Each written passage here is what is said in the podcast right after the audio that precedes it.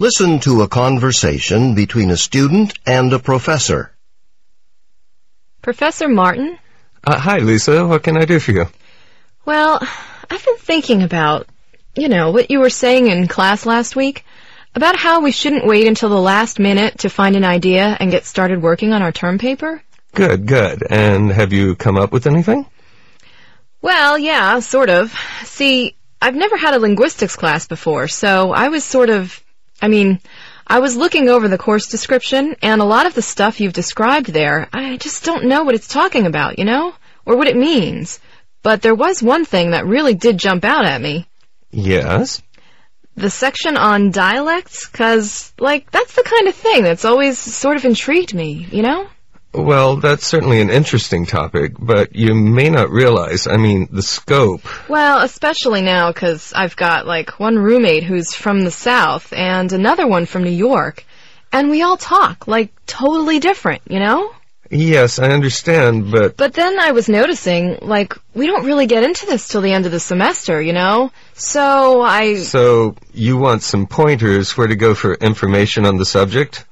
Well, you could always start by reading the chapter in the book on sociolinguistics. That would give you a basic understanding of the key issues involved here. Yeah, that's what I thought. So I started reading the chapter, you know, about how everyone speaks some dialect of their language. And I'm wondering, like, well, how do we even manage to understand each other at all? Ah, yes, an interesting question. You see... So then I read the part about dialect accommodation.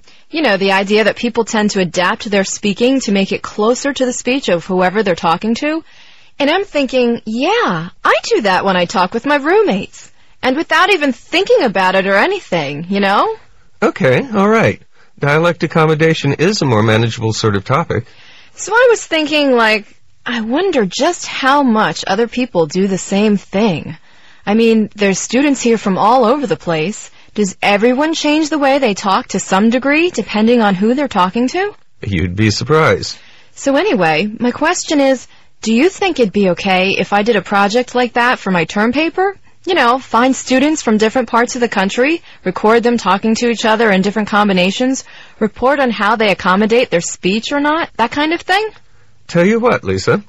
Write me up a short proposal for this project how you're going to carry out the experiment and everything, a, a design plan. And I think this will work out just fine.